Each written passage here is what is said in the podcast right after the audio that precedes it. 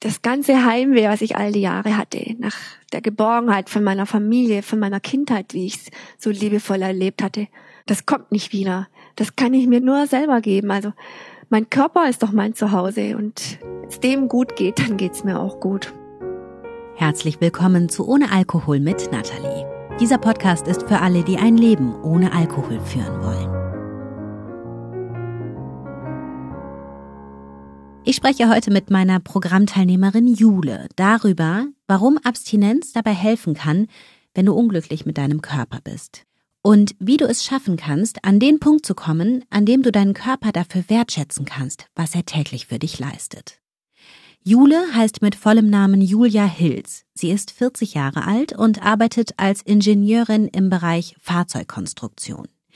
Sie lebt in Nürnberg zusammen mit ihren beiden kleinen Töchtern, die sind jetzt fünf und neun. Ursprünglich kommt Jule aus der Nähe von Friedrichshafen.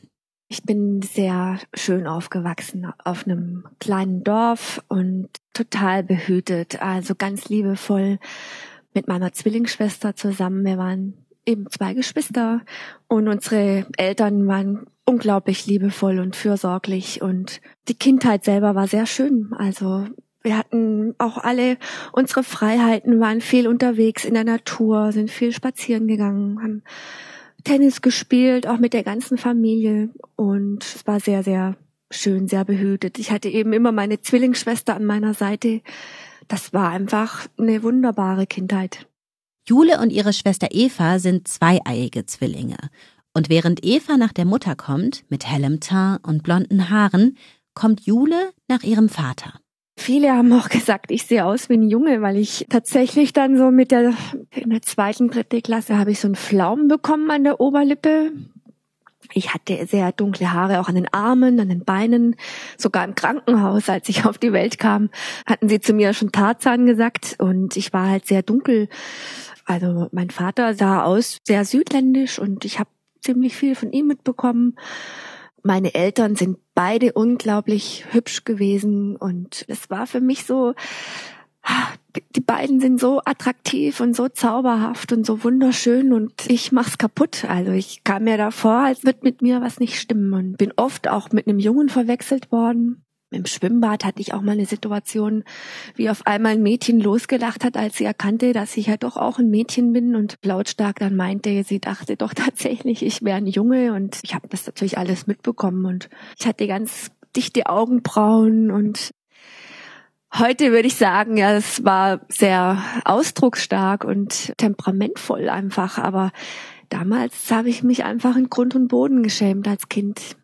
Szenen wie die im Schwimmbad begleiten Jule durch ihre ganze Kindheit, zementieren den Gedanken ein, dass etwas an ihr falsch ist.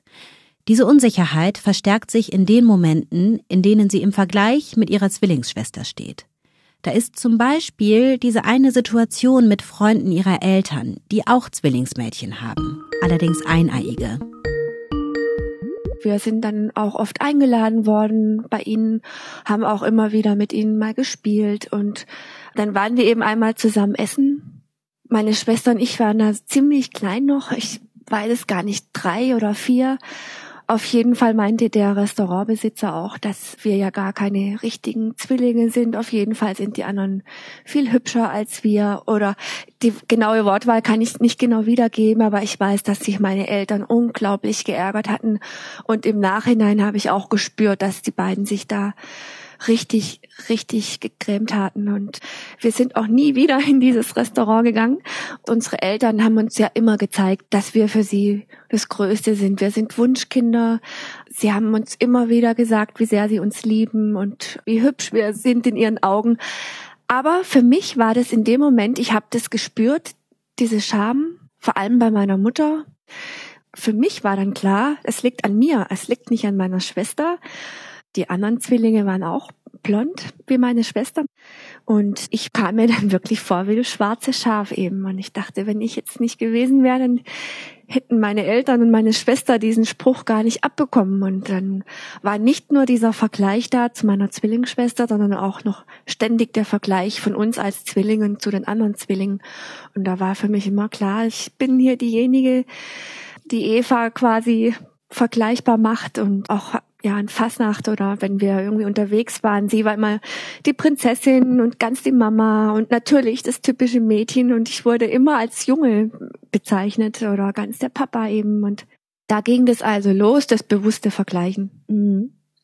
Und was war das für eine Scham, die du da gespürt hast bei deiner Mutter? Ihr war es immer sehr, sehr wichtig, was wir präsentieren, dass wir sehr höflich erzogen werden, alle mit Namen, Größen. Ihr ging es sehr viel darum, einmal um das Benehmen.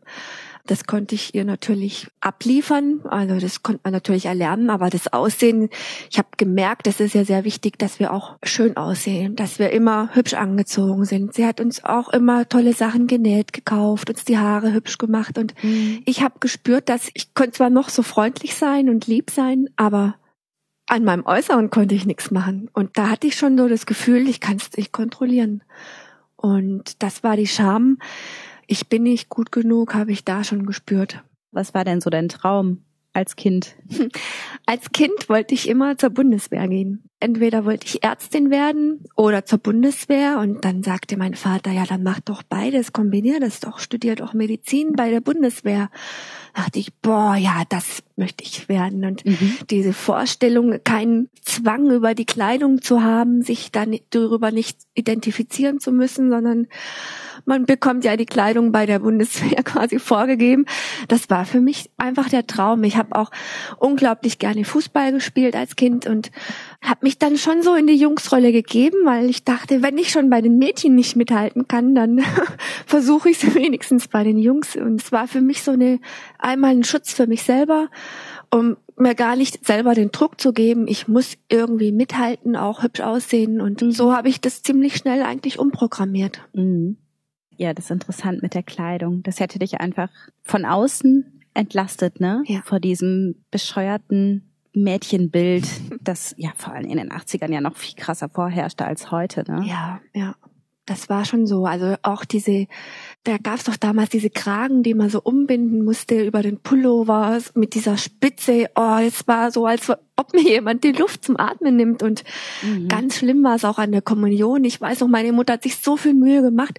Sie hat ein wunderschönes Kleid nochmal nachgenäht, damit wir beide das gleiche Kleid haben. Ich wusste, sie hat da Tag und Nacht gearbeitet und hat es ausgearbeitet mhm. und war ja so talentiert auch, was es anging. Und ich habe mich da so unter Druck gesetzt gefühlt, dass ich das anziehen muss, weil sie ja zum einen dieses Bild wollte und zum anderen, weil sie ja auch sich da wirklich so viel Mühe gegeben hatte. Aber ich konnte nicht anders. Ich musste, als wir da die Fotos gemacht hatten für die Dankeskarten, ich musste so weinen. Ich habe mich so unwohl gefühlt in diesem Kleid und auch am Tag selber in der Kommunion, das war am Abend, als ich das ausziehen konnte, als ob mir jemand die Fesseln abnehmen würde. Es war so eine Befreiung und ja, es war so, ich darf das gar nicht anziehen, weil nur jemand, der hübsch ist, hat es verdient, was Hübsches anzuziehen. So dachte ich eben. Dieser Glaubenssatz ist prägend für Jules Selbstwertgefühl. Als Kind fühlt sie sich nicht als richtiges Mädchen in Anführungsstrichen. Sie kann diese Rollenerwartung nicht erfüllen, die die Gesellschaft ihr auferlegt. Und in der Pubertät bekommt sie dann den Eindruck, ich bin auch keine richtige Frau. Ich weiß auch noch im Sportunterricht, ich habe mich natürlich dann auch mit den anderen Mädchen verglichen, hatten dann schon ihre erste Auswahl an BHs und schöner Unterwäsche und ich konnte immer noch mit meinem Unterhemd kommen, weil mein Körper hat sich überhaupt nicht verändert. Also ich war flach wie ein Brett. Ich hatte überhaupt keine weiblichen Rundungen oder so, war aber auch immer froh darum, weil ich habe auch viel Sport gemacht, immer gern habe immer nur von den anderen Mädchen mitbekommen, wie das stört beim Joggen, beim Tennisspielen oder beim Schwimmen. Und da war ich natürlich immer froh, dass ich da das nicht nötig hatte. Und ich habe dann auch erst mit Ende 17 meine Tage bekommen. Für mich war immer klar, irgendwas stimmt mit mir nicht. Wenn ich jetzt im Nachhinein überlege, war ich damals froh, dass ich keine großen Brüste oder so hatte, sondern eher flach war, weil es hätte mich wahrscheinlich gestört in meinem Bild, das ich selber von mir hatte, Gleichzeitig ist meine Schwester von zu Hause ausgezogen, weil sie ihre Ausbildung machte zur Hotelfachfrau. Dann war ich alleine daheim. Meine Stütze war auf einmal nicht mehr da. Meine Mutter ist immer sehr, sehr streng gewesen. In vielen Dingen natürlich gut, in manchen Dingen äh, war es etwas einengend, auf jeden Fall habe ich dann auf einmal halt alles alleine abbekommen. Es hat mich sehr, sehr unter Druck gesetzt. Was war denn da einengend? Mit welchen Freunden und mit welcher Clique darf ich unterwegs sein? Also mhm. auch alle Freunde oder Freundinnen, die ich hatte, sie war eigentlich mit niemandem so richtig zufrieden. Die waren ja alle nicht gut genug. Das war so, so Thema. Ich habe mich dann auch das erste Mal verliebt. Und der Freund war natürlich auch nicht der richtige. Was hat ihr da nicht gepasst an ihm? Er hat sie zu sehr an ihren ersten Mann erinnert. Und ähm, sie hatte Angst, dass ich meine Zukunft hinschmeiß, wie sie, und dass ich denselben Fehler mache und viel zu früh heirate und ja, nicht studieren gehe, mein Abi vielleicht nicht mache. Und ich war so verliebt und vor allem war es überhaupt das erste Mal, dass auch sich jemand auch für mich interessiert hatte. Das hat mir so gut getan. Endlich nicht nur, dass mich jemand anschaut, sondern dass sich sogar jemand in mich verliebt. Das war für mich einfach eine schöne Erfahrung und dann war das aber auch nicht erlaubt und dann diese Angst wiederum, ich bin nicht gut genug, ich bin vielleicht zu dick.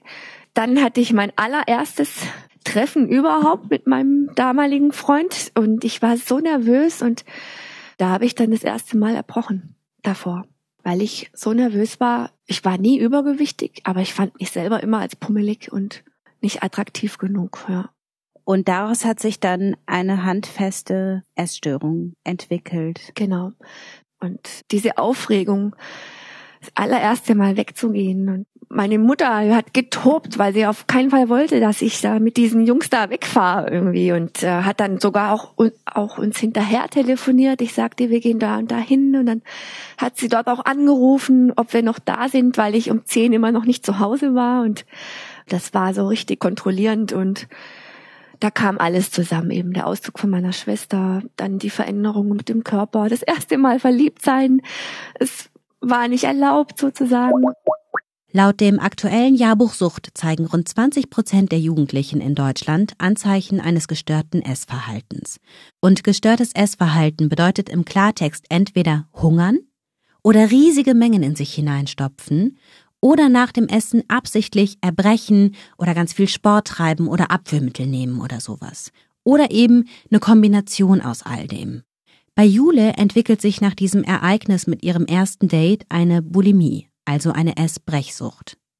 Alkohol spielt zu dieser Zeit hingegen keine große Rolle. Sie bemerkt ein paar Mal, wenn ich einmal anfange, dann kann ich nicht aufhören und dann wird's unangenehm, also fange ich lieber gar nicht erst an. Jule macht Abi, zieht mit 19 von zu Hause aus und studiert. Es wird dann doch nicht Medizin bei der Bundeswehr, aber sie beschreitet ein anderes männlich dominiertes Feld, die Elektrotechnik. Und während des Studiums entdeckt sie Thai-Boxen für sich. Da ging es mir sehr gut. Also es war so, wenn ich ins Boxtraining ging, meine Bandagen umwickelte und in der Umkleide mich schon vorbereitet habe für das Training. Und dann bin ich in den Trainingsraum und es waren meistens nur Männer oder nur Jungs da konnte ich ich sein. Die Haare konnten im Gesicht hängen, ich war verschwitzt, wir haben trainiert, ich bin danach unter die Dusche, mir hat alles wehgetan. Ich konnte kaum die Arme hochheben zum Haare einschamponieren, aber ich war so glücklich und da war ich einfach total bei mir. Was ich ganz interessant fand, war, dass du geschrieben hast, bei diesem Thai-Boxen konntest du deine Wut rauslassen. Worin bestand denn die Wut? Worauf warst du denn wütend? in erster Linie auf mich selber. Ich war oft so wütend, dass ich in gewissen Dingen nicht kontern konnte, dass ich meine Meinung nie sagen konnte. Das ist vielleicht auch ein Punkt, den ich nie gelernt hatte, mich zu trauen, mal meine Meinung zu sagen. Und gerade so dann im Studium war es oft so, dass ich auch bei männlichen Kollegen, dass ich mich nicht getraut hatte, meine Meinung zu sagen. Erstens weil ich dachte, ich bin noch zu jung. Zweitens, ich bin eine Frau, um mich herum nur Männer, ich traue mich nicht. Und dann bin ich wütend geworden, weil ich meine Meinung nicht sagen konnte, auch im privaten Bereich. Und allein bei der Vorstellung irgendwie, da hätte ich das und das sagen können, da sind mir manchmal schon die Tränen gekommen. Nur bei der Vorstellung, wie, was ich hätte sagen können und diese Wut, dass ich so fremdbestimmt bin und überhaupt nicht aus mir rauskommen und alles, was ich nicht sagen konnte, was ich nicht ausdrücken konnte, wo ich mich nicht wehren konnte, habe ich dann beim Boxen einfach dann halt, ja, da konnte ich mich austoben, da konnte ich das dann einfach halt in einer anderen Form rauslassen. Das ist echt interessant, weil du, wenn wir jetzt mal bei diesen klassischen Rollenbildern bleiben, du hingst dazwischen, ne? Ja. Das, was du bist, komplett unterdrückt. Ja, das kann man schon so sagen. Also ich hing tatsächlich dazwischen. Also auf der einen Seite, gerade als junges Mädchen, man will natürlich von den Jungs gesehen werden, man will attraktiv sein, man will auch erfolgreich werden, gute Noten abliefern. Also ich war schon immer sehr, sehr ehrgeizig ähm, bei dem, was mich interessiert hatte. Aber das wurde nicht als weiblich praktisch gewertschätzt. Ja, genau. Als Jule 22 ist, schließt sie ihr Studium zur Elektrotechnikerin und Mechatronikerin ab mit 1,8. Kurz darauf nimmt sie eine Festanstellung an, als Konstrukteurin im Fahrzeugbau. Sie arbeitet beim Entwurf und bei der Entwicklung von Bussen und LKWs mit. Als einzige junge Frau unter den ganzen alteingesessenen Männern kommt die Angst wieder hoch. Ich bin nicht gut genug. Und zu diesem Gedanken gesellen sich dann noch ein paar weitere. Sie lauten Eigentlich hätte ich Maschinenbau studieren müssen, um diese Arbeit richtig ausführen zu können. Mir fehlt Fachwissen. Mir fehlt Berufserfahrung. Ich bin viel zu jung und dann auch noch eine Frau. Irgendwann werden meine Kollegen rausbekommen, dass ich eigentlich völlig fehl am Platz bin. Irgendwann flieg ich auf. Dieses Gedankenmuster ist gar nicht mal so selten und Ausdruck eines psychischen Phänomens, das sich Hochstapler-Syndrom nennt. Menschen, die darunter leiden, haben massive Zweifel an ihren eigenen Fähigkeiten. Sie denken zum Beispiel, eigentlich habe ich meinen Erfolg im Beruf gar nicht verdient. Ich hatte bloß Glück. Dass das Projekt gut lief, das war Zufall, das hatte nichts mit meiner Leistung zu tun. Und irgendwann werden alle merken, dass ich eigentlich gar nichts kann.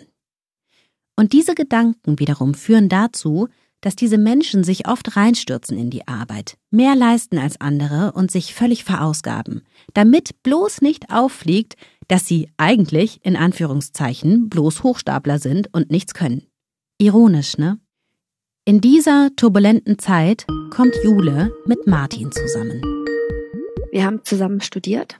Wir waren im selben Kurs. Er war von einer anderen Firma als ich, aber die Theoriesemester, die hatten wir immer zusammen. Und da haben wir uns kennengelernt. Er hatte damals aber eine Freundin. Es war dann für mich natürlich totales Tabu, wir haben uns dann auch jahrelang dazwischen nicht mehr gesehen und erst ein paar Jahre später, nach dem Studium, haben wir uns dann wieder getroffen und dann auch verliebt. Was gefiel dir an ihm?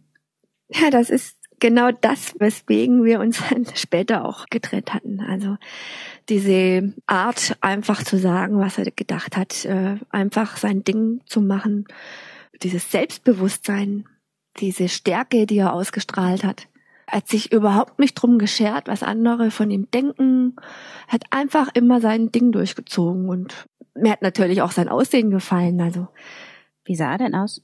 Sehr kurze Haare, männlich, so also ganz kantig und diese innere Haltung hat er auch ausgestrahlt und das war auch in seinem Aussehen zu sehen. Und wir hatten eine Fernbeziehung ein paar Jahre und in dem ersten Jahr, in dem wir zusammen waren, die ersten zwei Jahre, es war schon immer schön, wenn wir uns gesehen haben an den Wochenenden, aber ich habe schon ganz früh gemerkt, wegen einem Tag wäre er gar nie gekommen. Mhm. Ich bin schon hin und wieder mal auch nur wegen einer Nacht nach Nürnberg gefahren, aber da habe ich schon gemerkt, ah ja, so wichtig bin ich ihm dann doch nicht, dass er da extra jetzt den Weg fahren würde. Also wie weit war das denn? 340 Kilometer. Ich war ziemlich ziemlich unglücklich damals schon, weil ich das Gefühl hatte, ja, ich bin nur zweite Wahl. Kannst du mal noch eine Szene beschreiben, in der du dieses Gefühl hattest? Ja, wir waren bei einer Hochzeit eingeladen von guten Freunden von ihm und ich hatte die beiden noch nie davor gesehen und ähm, ich weiß noch, da war dann das Standesamt zu Ende. Sie sind rausgekommen, wurden befeiert, bejubelt und dann ist Martin hingegangen, hatte dann den beiden gratuliert und hat mich einfach stehen lassen, hat mich einfach vergessen. Also hat mich ihnen auch nicht vorgestellt. Mhm. Und für mich war dann klar, oh ja, er schämt sich für mich, er will mich nicht mal vorstellen. Also das mhm. war natürlich die eigenen Zweifel, die wurden durch solche Situationen halt nur nochmal bestärkt und selber habe ich mich ja überhaupt nicht leiden können. Und dann habe ich aber erwartet, dass es jemand anders an meiner Stelle tut. Auf jeden Fall war ich ziemlich unglücklich damals. Und dazu kam dann auch in der Arbeit diese Versagensangst, dieser Druck, ich muss abliefern, ich muss mich beweisen, ich muss mich behaupten, ich will endlich als voller Kollege wertgeschätzt werden, also als Kollegin oder Kollege, ja, ich rede schon immer in der männlichen Form. Und ähm, das kam dazu, dass die Bulimie damals den Höhepunkt hatte. Ich bin dann quasi nach Hause gekommen von der Arbeit und habe dann meine Einsamkeit, meine Versagensängste, damals hatte ich sie mit Essen gestillt und ich habe damals auch angefangen Orgel zu spielen. Ich habe früher als Kind habe ich viel Klavier gespielt und dann habe ich Orgelunterricht genommen. Mhm. Und das war für mich so meine Rettung. Ich habe dann gewusst in der Zeit, wenn ich an der Orgel sitze, kann ich schon nicht erbrechen. Und das war auch so ein zwanghafter Versuch, nochmal einen Bereich zu finden, wo ich richtig gut sein kann. Also ich wollte immer was Besonderes sein. Entweder auf der Arbeit oder in der Partnerschaft. Wenn ich es da nicht schaffe, dann halt wenigstens nochmal woanders oder beim Sport. Und auf jeden Fall habe ich dann halt stundenlang vor der Orgel gesessen und da ich weiß noch, das war für mich auch so ein Moment, da konnte ich bei mir sein, ich musste niemandem gefallen, ich war abgelenkt von den Ängsten, von der Einsamkeit. Ich hatte auch einen super tollen Orgellehrer, der war wirklich genial. Und sobald ich aber keine Ablenkung hatte, da habe ich sofort essen müssen und ich durfte keine Sekunde Leerlauf haben. Da wusste ich mit mir nichts anzufangen. Ich wollte mich selber ablenken von mich selber, indem ich dann halt gegessen habe. Und dann war ich damit beschäftigt, dann halt auch wieder zu erbrechen. Also das war für mich einfach eine Ablenkung davor, mich mit mir selber auseinandersetzen zu müssen. Kannst du mal für Leute, die sich nicht vorstellen können, was es bedeutet, Bulimie zu haben, erzählen, wie das abläuft? Ja, ich bin von der Arbeit raus, habe auf dem Heimweg täglich eingekauft, Süßigkeiten. Also ich habe mich eigentlich nur von Kaffee und Süßigkeiten ernährt. Hab dann immer wieder Scherze gemacht, Kindergeburtstag oder mein Patenkind wird fünf oder irgendwie versucht, das halt zu überspielen. Geschaut, dass ich nicht immer bei derselben Kassiererin bin. Auch die Einkaufsläden gewechselt. Ich musste immer was zu Hause haben.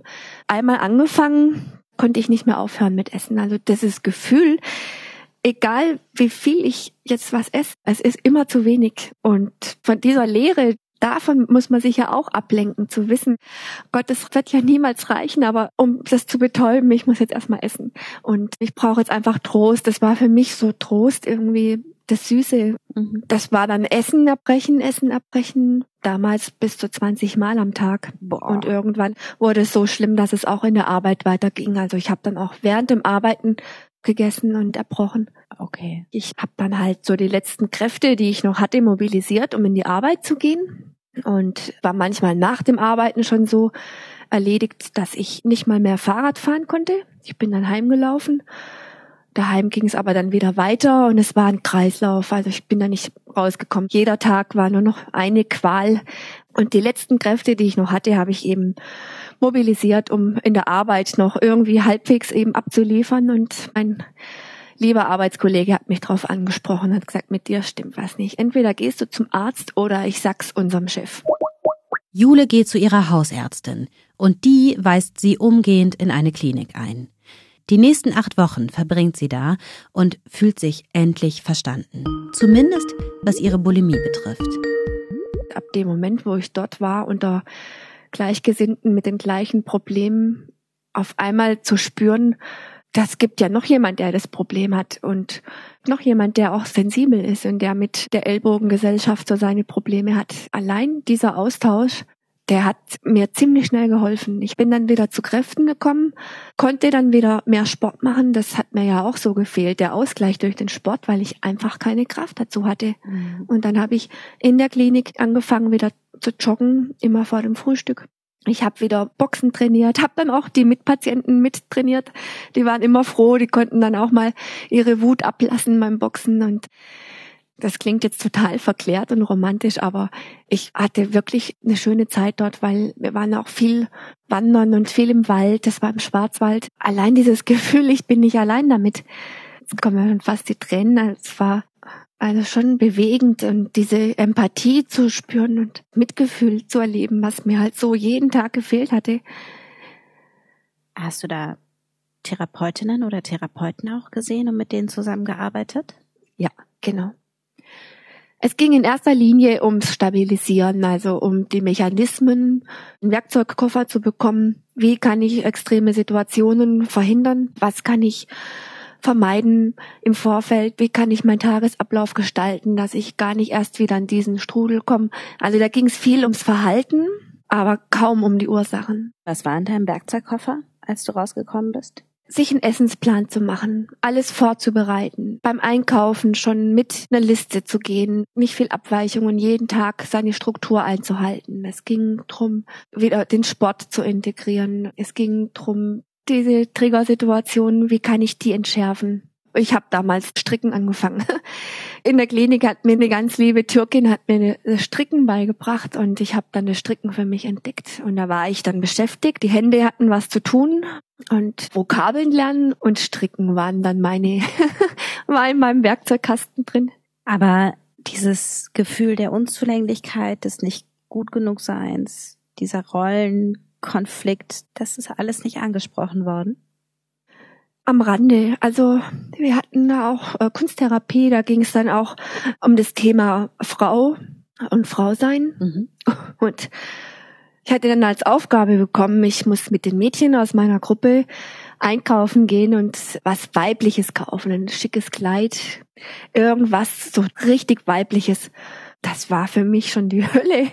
Ja, um Gottes Willen, ich habe dann so das für mich weiblichste, was ich nur irgendwie ertragen konnte, habe ich dann zwar gekauft, damit musste ich dann einen Tag durch die Klinik laufen. Mhm. Das war also die Challenge, die Hausaufgabe. Kann ich mich noch dran erinnern. Ansonsten, ja, die Ursachen selber sind kaum angesehen worden. Und bist du danach dann auch noch ambulant in Therapie gegangen? Nein, ich bin sofort wieder ins kalte Wasser. Kaltes Wasser bedeutet in Jules Fall, sie kündigt ihre unbefristete Festanstellung und zieht aus ihrem Dorf nach Nürnberg in die Nähe von Martin. Sie überlegt sogar, sich beruflich umzuorientieren. Aber dann treibt die Existenzangst sie zurück in eine Anstellung als Ingenieurin. In Nürnberg selber ging es dann los. Da kam zum einen das Heimweh, zum anderen das Gefühl, jetzt bin ich zwar in der Nähe von Martin, aber das war total selbstverständlich für ihn, dass ich jetzt einfach da bin. Auf einmal war dieser Zauber der Fernbeziehung weg und da ging es dann los mit dem problematischen Trinken. Ich glaube, Einsamkeit, Heimweh, Sehnsucht, die Versagensangst, in der neuen Firma nochmal neu Fuß zu fassen. Ich habe mich dann auch selbstständig gemacht. Damit habe ich zwar funktioniert, ich habe dann für mich beschlossen, nee, ich möchte auf keinen Fall mehr, dass es wieder so schlimm wird mit der Bulimie, mhm. aber da hat sich dann der Alkohol eingeschlichen. Und den habe ich dann als Mittel genommen, eben um die Unzufriedenheit in der Beziehung zu betäuben, um die Versagensängste zu betäuben, um abzuliefern, um zu funktionieren, um quasi auch meine Rolle zu spielen. Sobald ich in die Firma gegangen bin, sobald ich aus dem Auto ausgestiegen bin, ich habe das schon gemerkt, hat sich bei mir komplett der Schalter umgelegt. Da habe ich irgendwie nur noch so funktioniert. Und immer wenn ich dann am Abend wieder eingestiegen bin ins Auto oder wenn ich dann wieder daheim weitergearbeitet habe, für mich allein in meinem Büro, da erst ist die Entspannung wieder so abgefallen. Dann wollte ich so unbedingt abliefern. Ich weiß noch, ich habe bis nachts, manchmal bis um vier Uhr nachts gearbeitet und da stand immer ein Glas Wein dabei. Das war für mich immer so eine Art Doping anstelle von Kaffee. Ich dachte auch, jetzt habe ich es geschafft. Ich habe einen tollen Job. Ich habe viele Aufträge. Ich kann viel arbeiten und sitze hier schön in meinem Büro und habe das Glas Wein am Schreibtisch. Also es war für mich sogar noch irgendwie ich kam mir da richtig erfolgreich vor, aber es war ein Mittel, um zu funktionieren und gegen die Ängste. Und gleichzeitig hattest du einen Partner, der dir zu verstehen gegeben hat, stimmt eigentlich nichts so richtig mit dir, leg dir ein dickeres Fell zu, leg die Herzlichkeit ab, leg die Weichheit ab, dann geht es schon, ne? Genau. Das hat er immer gesagt, wenn ich dann wieder in der Arbeit sagte, oh, ich kann mich nicht durchsetzen und das fällt mir heute so schwer, ich konnte wieder nicht meine Meinung sagen. Ja, jetzt reiß dich einfach mal zusammen, leg dir ein dickeres Fell zu. Und gleichzeitig hast du dich, obwohl du so unglücklich warst in dieser Beziehung, nach einem Heiratsantrag gesehnt, ne? Nach diesem Bekenntnis. Ja, Jetzt habe ich schon meine Heimat verlassen, meine Familie, habe alles hinter mir gelassen, bin hergezogen und dann muss ich mir anhören, warum habe ich denn keinen Fernseher?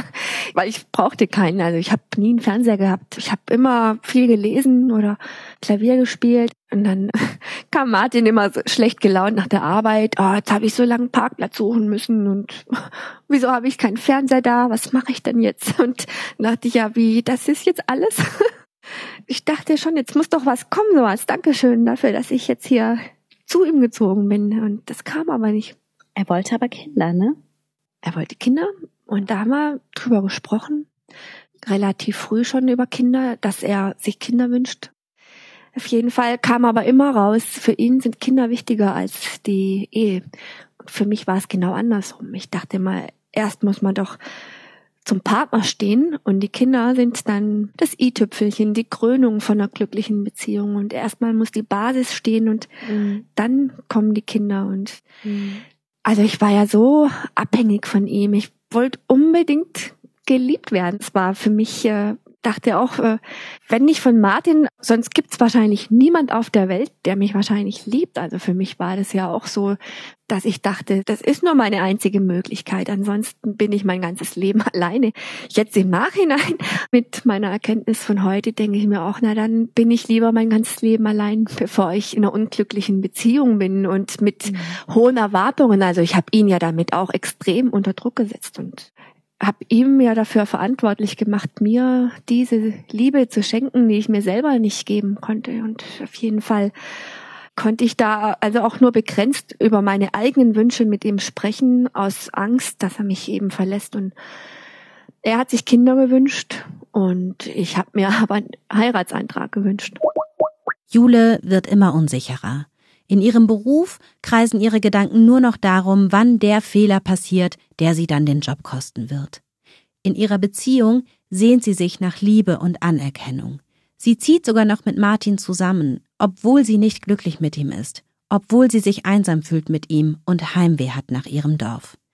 Ihre Nerven liegen permanent blank.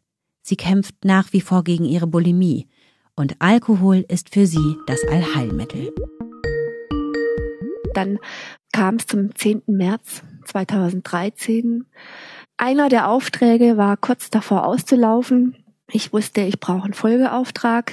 Ich muss abliefern. Und auf der anderen Seite war halt diese private Sehnsucht da. Ich möchte einfach so sehr geliebt werden. Und dann dachte ich ja, mit mir stimmt was nicht. Ich kann bestimmt auch keine Kinder kriegen. So spät erst die Periode bekommen und mit mir stimmt was nicht. Ich bin eh keine richtige Frau und ich kann sicher keine Kinder kriegen. Also über früher oder später wird sich Martin jemand anderes suchen. Und dann saß ich da, ich glaube, es war ein Freitagmorgen und habe am Morgen schon so viel Prosecco getrunken. Zwei Flaschen, oder? Zwei Flaschen, ja damals bis um elf hatte ich schon zwei Flaschen getrunken und saß dann da in der Küche und dachte, oh, wie schaffe ich das alles mit der Arbeit und privat? Eigentlich bin ich doch in jeder Hinsicht nur eine Versagerin und dann habe ich mich selber noch verletzt, weil ich so eine Wut und so einen Hass auf mich hatte, auch so ein Ekel vor mir selber.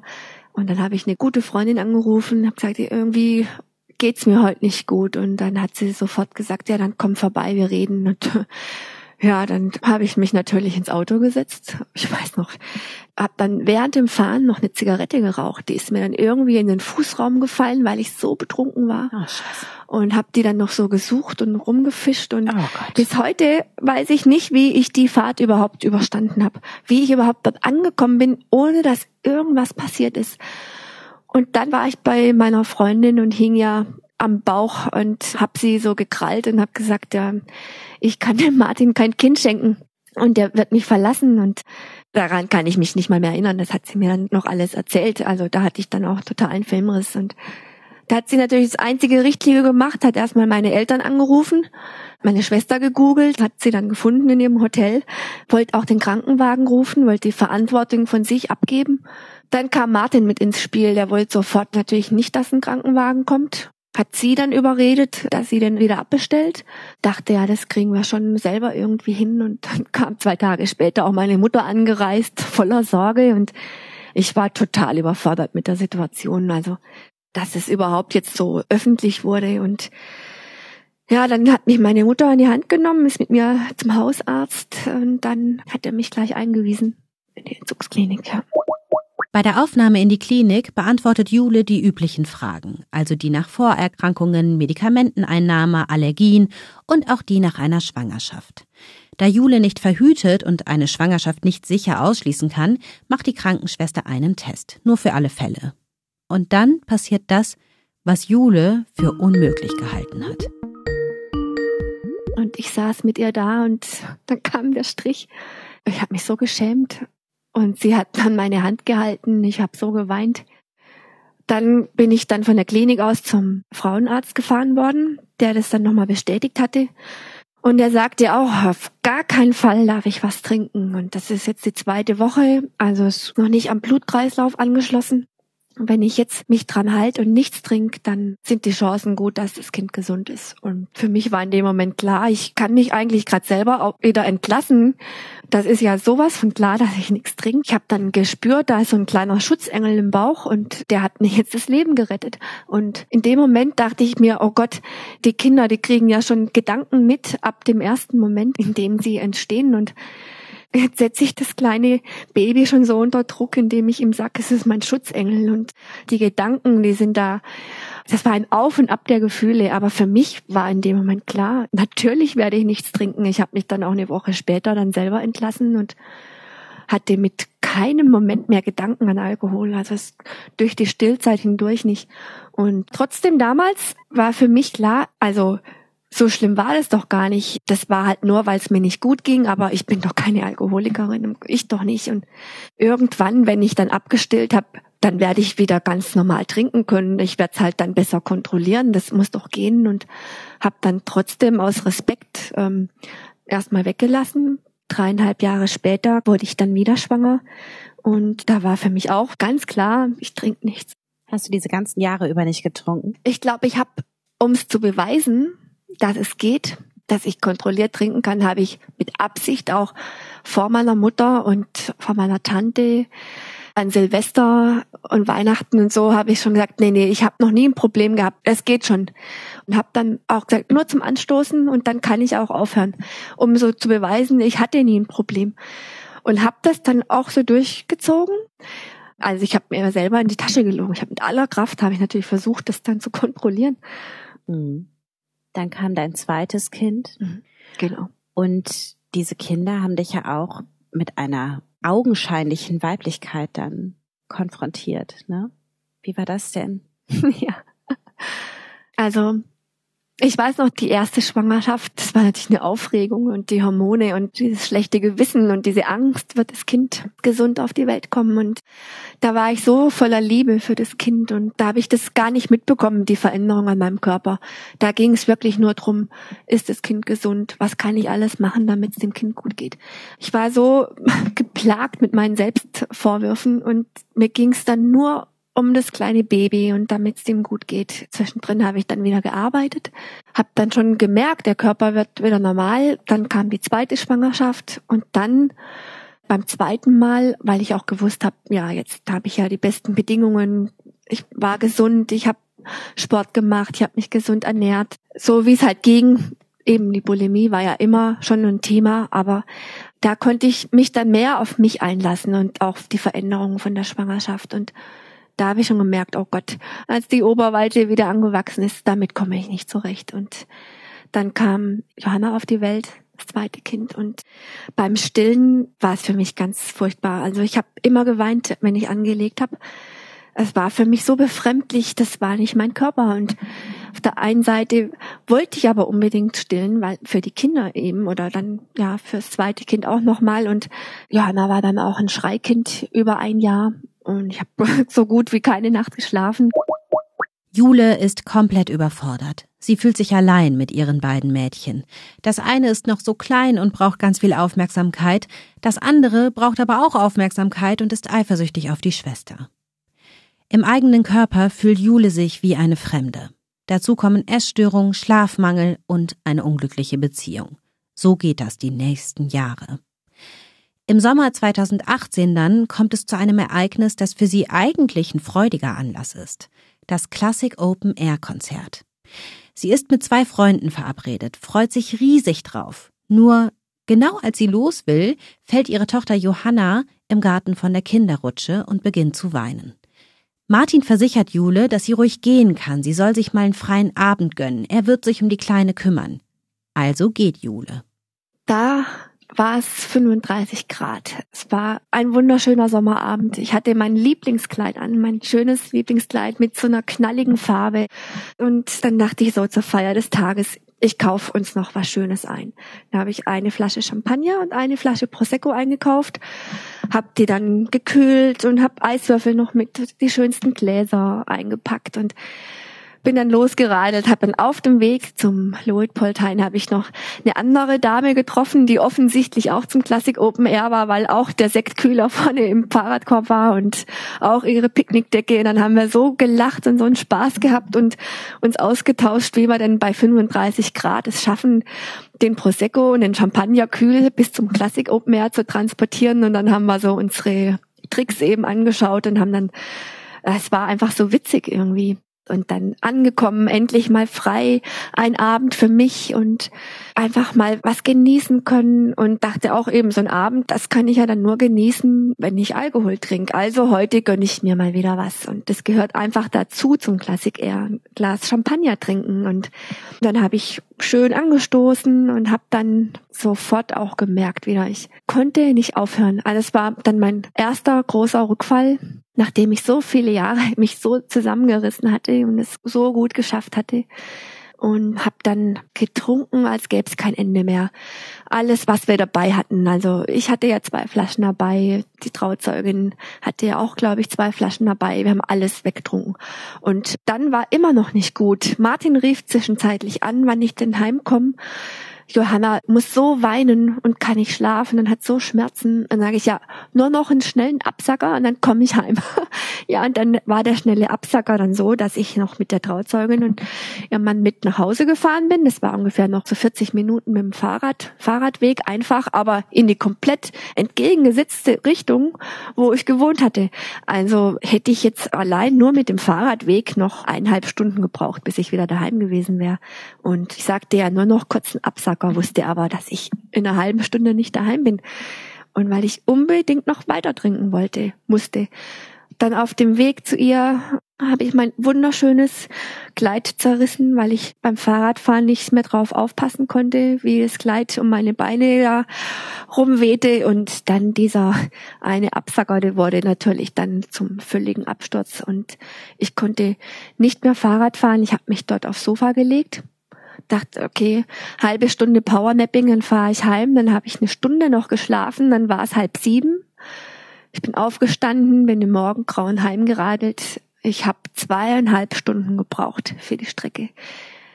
Und habe mich mehrmals übergeben müssen. Ich dachte, jetzt reißt gleich mein Kreislauf ab. Ich kann mich nicht auf dem Fahrrad halten und habe mich so abgemüht, dass ich heimkomme, weil ich wusste, daheim ist ein Kind, das braucht mich jetzt. Aber ich bin daheim angekommen und ich sagte, Martin, ich glaube, ich schaff's nicht, ins Krankenhaus zu fahren. Und dann sagte er, ja gut, ich übernehme, ich fahre mit Johanna ins Krankenhaus, dann passt du auf Mona auf und bin dann zu Hause geblieben. Und ich wusste nicht, wie kann ich jetzt auf mein Kind aufpassen. Er war ja gerade mal vier Jahre alt. Und da lag ich dann auf dem Sofa und habe mir geschworen, das darf nie mehr passieren. Nie mehr darf das passieren. Ich kann es einfach nicht. Ich muss lernen, es war immer noch so, ich muss es lernen, besser zu kontrollieren. Da hat es immer noch nicht Klick gemacht und ich habe immer noch nicht verstanden, dass ich einfach gar nicht erst anfangen darf. Nach diesem Ereignis trinkt Jule wieder erstmal eine ganze Weile gar nichts. Sie weiß, irgendetwas muss sich ändern in ihrem Leben. Aber wie, das weiß sie nicht. Entgegen ihrem Bauchgefühl zieht sie mit Martin in eine Doppelhaushälfte. Unter der Woche stürzt sich Jule in ihre Arbeit. Am Wochenende macht sie Familienausflüge und spielt heile Welt, anstatt sich auszuruhen. Mit der wachsenden Erschöpfung beginnt sie auch wieder zu trinken. Dann kommt es im Frühjahr 2020 zum ersten Corona-Lockdown. Und Jules sportlicher, fitter Vater erkrankt mit 72 Jahren schwer an akuter Bauchspeicheldrüsenentzündung. Er muss ins Krankenhaus, wird nach zwei Tagen ins künstliche Koma gelegt und bekommt Morphium gegen die Schmerzen. Neun Tage später ist klar, er wird nicht überleben. Jule, ihre Schwester und ihre Mutter treffen die unfassbar schwere Entscheidung, die Geräte abstellen zu lassen und verabschieden sich im Intensivzimmer von ihm. Da waren wir drei da gesessen, haben die ganze Geschichte erzählt. Meine Mutter, wie sie sich verliebt hatte in ihn, wie sie sich kennengelernt hatten, wie sie mit uns schwanger wurde und wie wir auf die Welt kamen und was er von liebevoller Papa war und wie er uns so geliebt hat. Und dann saßen wir drei da. Meine Mutter hat so gestrahlt. So, der ganze Raum, der war so voller Liebe und Geborgenheit. Und dann hat's bei mir Klick gemacht. Und da wusste ich, so muss sich Familie anfühlen. So eine Liebe muss da spürbar sein. Und in dem Moment wusste ich, ich kann nicht mehr in die Ehe zurück. Es geht nicht mehr. Nach der Beerdigung ihres Vaters trennt Jule sich von Martin. Kurz darauf folgt der nächste Lockdown mit Homeoffice und Homeschooling.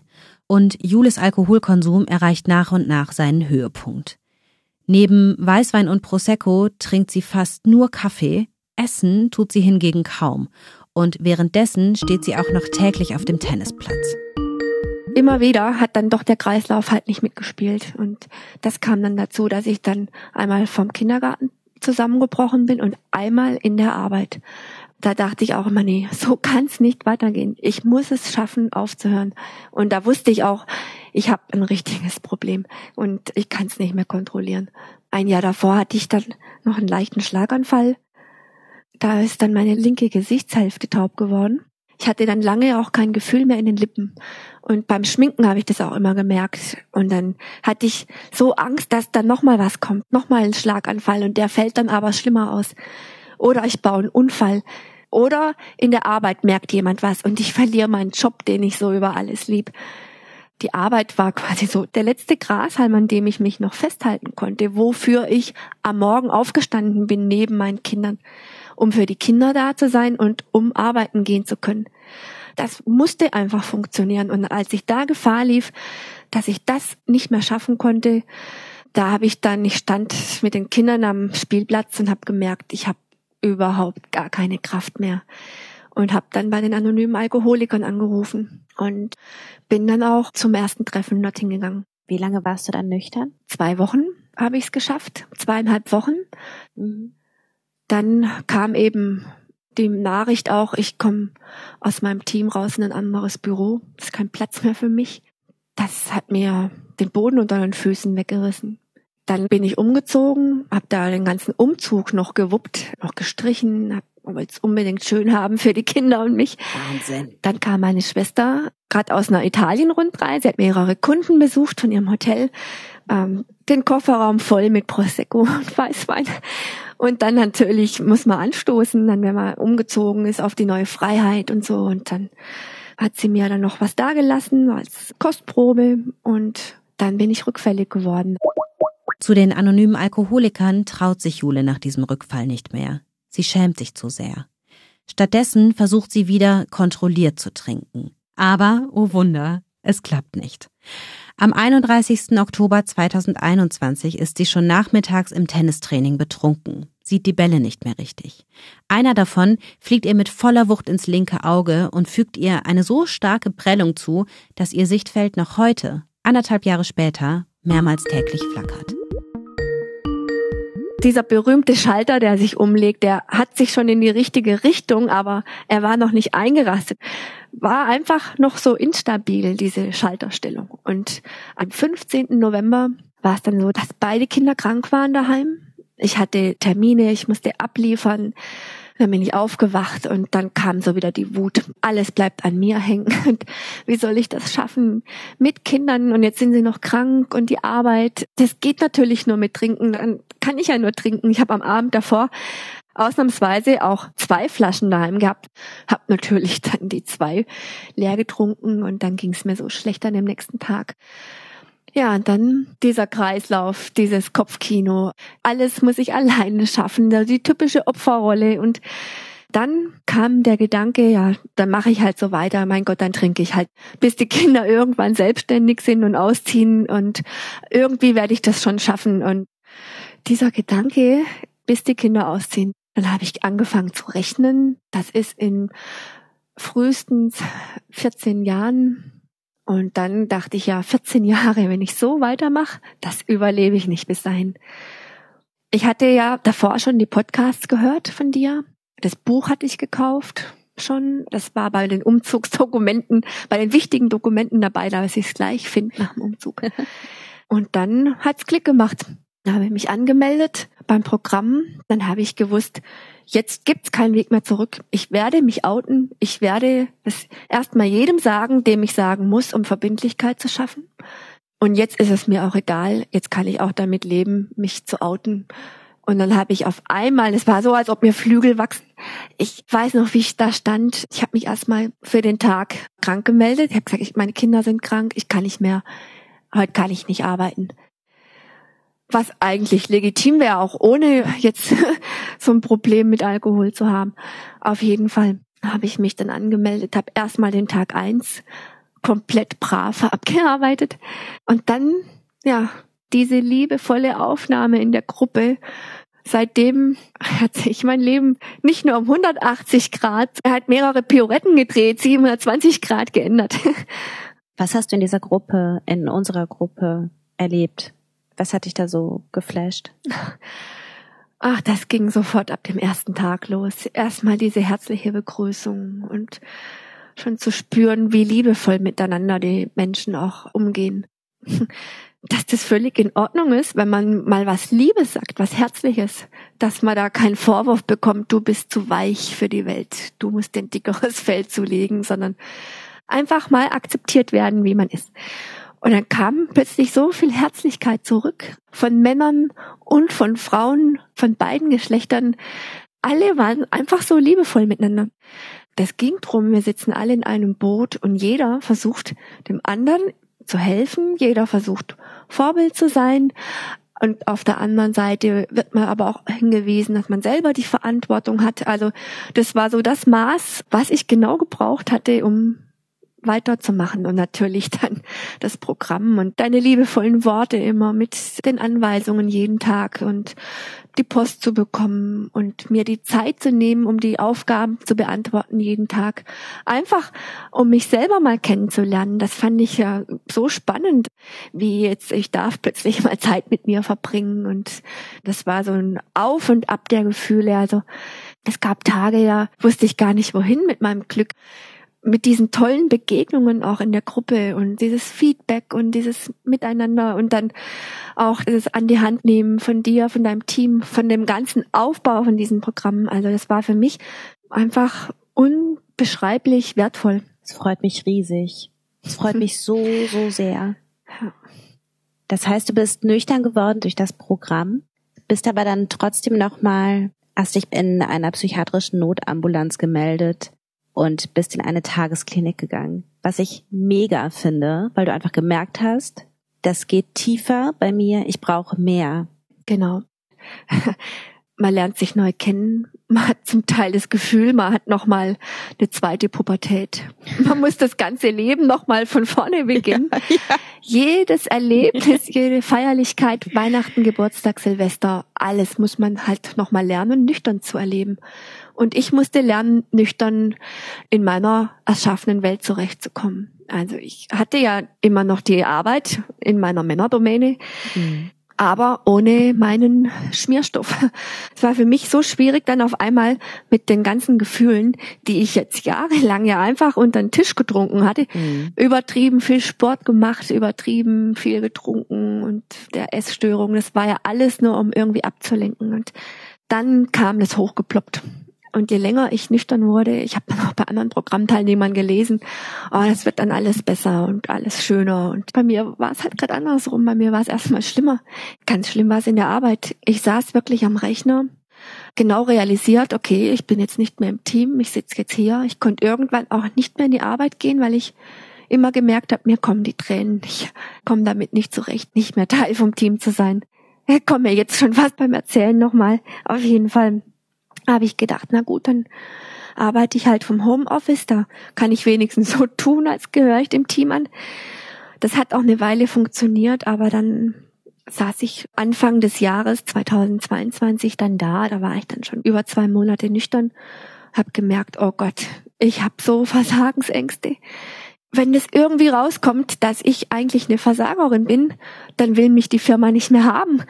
Oh Gott, ich kann nicht mehr abliefern. Und dann habe ich mich selber so unter Druck gesetzt und habe dann gemerkt, oh Gott, wenn jetzt jemand anruft, mir bricht die Stimme weg, ich kann nicht mal mehr telefonieren. Und dann ging wirklich gar nichts mehr. Und dann habe ich mich erstmal krank schreiben lassen, so einigermaßen gefangen. Und als ich dann gedacht habe, so, ich kann wieder zurückgehen, kam irgendwie dann noch eine Nachricht von einem Kollegen, ja, ich bin ja ständig krank und ich brauche jetzt gar nicht mehr kommen. Und ich dachte mir auch, als Homeschooling war, als der Lockdown war. Ich war immer da. Ich habe nicht einmal gefehlt. Selbst als ich alleinerziehend war, habe ich nicht gefehlt. Und dann bin ich so zusammengebrochen und war dann so wütend. Und dann war für mich klar, ja okay, jetzt bin ich die Lachnummer in der Firma. Jetzt heißt schon, ich bin hier der Plaumacher und der Krankmacher. Ich habe mich so geschämt dafür, dass ich dann krank war, dass ich nicht mehr funktioniert habe. Und dann wurde es einfach immer schlimmer. Ich habe mich so schlecht gefühlt. Und dann hat die die Hausärztin auch gemeint, so jetzt, wir brauchen hier irgendwie noch härtere Bandagen, sonst wird das nichts mehr. Und dann bin ich eben in die Tagesklinik gegangen. Die Therapiestunden in der Tagesklinik bringen Jule endlich in die Tiefe und an die Ursachen ihrer Selbstzweifel. Sie bearbeitet Themen wie Wie stehe ich zu mir als Frau? Wie ist das Verhältnis zu meiner Zwillingsschwester? Warum habe ich den Anspruch, immer etwas Besonderes sein zu müssen? Und woher kommen eigentlich meine Versagensängste? Ein Aha-Erlebnis war, dass ich mir einfach durch die Arbeit die Anerkennung holen wollte, die ich privat über die Liebe nicht bekommen habe. Ich habe mich ja so ins Zeug gehängt. Ich wollte unbedingt in der Arbeit mit aller Kraft diese Anerkennung haben, um in irgendeiner Form so eine Bestätigung zu kriegen. Und das war eines der Themen, die Arbeit, die Zwillingsschwester, meine Mutter, und hast du da über diese Erkenntnisse hinaus auch Werkzeuge an die Hand bekommen, wie du anfangen kannst, dir diese Liebe zu geben, dir diese Bestätigung zu geben, deine Weiblichkeit zu akzeptieren und so? Ja, also das war dann so, dass wir auch Therapie klettern hatten, sind dann in die Boulderhalle gegangen und da war natürlich auch die Angst, mich zu blamieren, unglaublich groß. Wie stelle ich mich an? Werde ich ausgelacht, wenn ich runterfall. Und bei den ersten Versuchen, ich habe so gezittert, als ich die Wand hoch bin. Ich weiß noch, mein Tagesziel beim ersten Mal war, mit den Händen und Füßen gleichzeitig mal vom Boden weg zu sein, weil ich so panische Angst hervor hatte.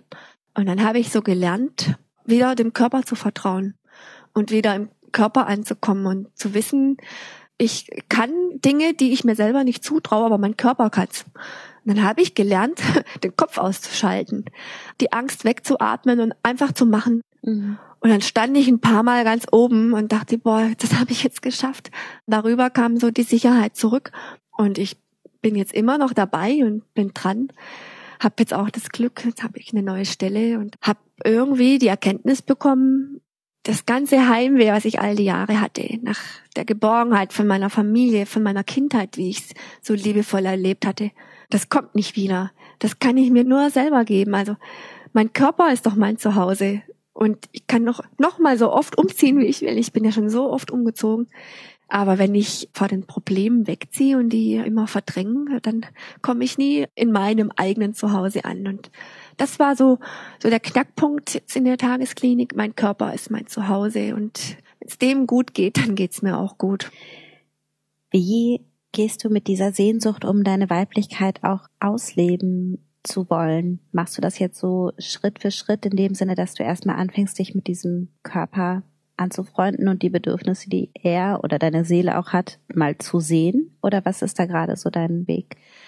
Das ist noch ein schwieriges Thema. Also ich bin jetzt auch immer noch in der ambulanten Therapie. Da schauen wir uns das Thema auch gerade an. Das ist für mich echt noch schwierig. Ich merke auch, wie ich vieles noch verdränge. Also ich ziehe mir ganz lockere Sachen an, damit mein Körper nicht gesehen wird.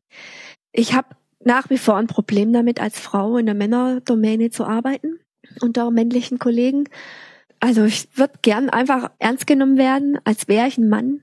Aber ich bin nun mal eine Frau und ich bin eigentlich total herzlich und lach so gerne, aber ich verbiete mir das noch oft, weil ich denke, das ist viel zu weiblich und viel zu weich und das darf ich nicht. Aber ich merke schon so, so langsam komme ich schon bei mir an, allein schon durch die Nüchternheit. Es ist so, dass ich mittlerweile im, mich im Spiegel anschauen kann wieder. Konnte ich 40 Jahre lang nicht, jetzt kann ich es endlich. Schön. Und man sagt, ja, so schlimm ist es gar nicht. Und so langsam komme ich bei mir an. Es dauert noch lang, ich weiß es, mit der Weiblichkeit auch Thema Partnerschaft oder so. Ich merke gerade, ich brauche jetzt erstmal ganz, ganz viel Zeit für mich. Für die Kinder, für die Arbeit, dann ist der Tag auch schon zu Ende. Und wenn ich mir so vorstelle, irgendwie doch in eine Beziehung, das ist für mich unvorstellbar. Ich hoffe auch immer, hoffentlich läuft mir niemand über den Weg, in den ich mich verliebe, mhm. weil damit wäre ich heillos überfordert im Moment. ja, verstehe ich. Aber das darf ja auch all die Zeit brauchen, ja. die es braucht, weil ich meine, da sind jahrzehntelange Wunden und Glaubenssätze eingeschlagen worden. Ja, das dauert, das loszulassen, das umzuformen und ich finde es mega, wie du das machst. Hast du irgendwelche Übungen, die du besonders gerne machst oder irgendwelche Werkzeuge, die dir da helfen, die du besonders gern anwendest, dich so zu akzeptieren, wie du bist und zu mögen, wie du bist?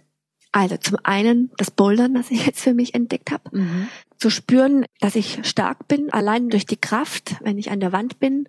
Ansonsten mein allerwichtigstes Werkzeug ist, sobald ich auch mal Kinder frei habe am Wochenende, ist mittlerweile Handy ausschalten oder daheim lassen, Wanderstiefel an und stundenlang durch den Wald laufen. Mhm. Einfach mit mir selber allein sein, die Gedanken mal sortieren und die werden wunderbar sortiert beim Laufen.